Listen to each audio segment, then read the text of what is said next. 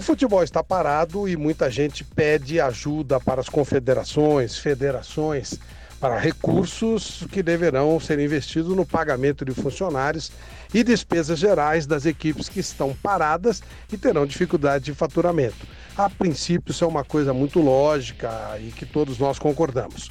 O problema é que alguns clubes já estavam em estado pré-falimentar antes da coisa começar. Vários clubes estavam devendo salários o Vasco, o Botafogo, São Paulo, Corinthians e equipes menores que quase sempre têm dificuldade de fazer os seus pagamentos porque existem gestões pobres ou porque fazem contratos que não conseguem arcar lá na frente com todos os seus valores.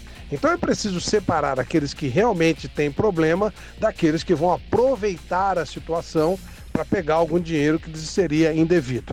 Os clubes que têm má gestão não terão problemas com caixa por causa do coronavírus. O problema deles são os gestores que passou da hora de melhorarmos.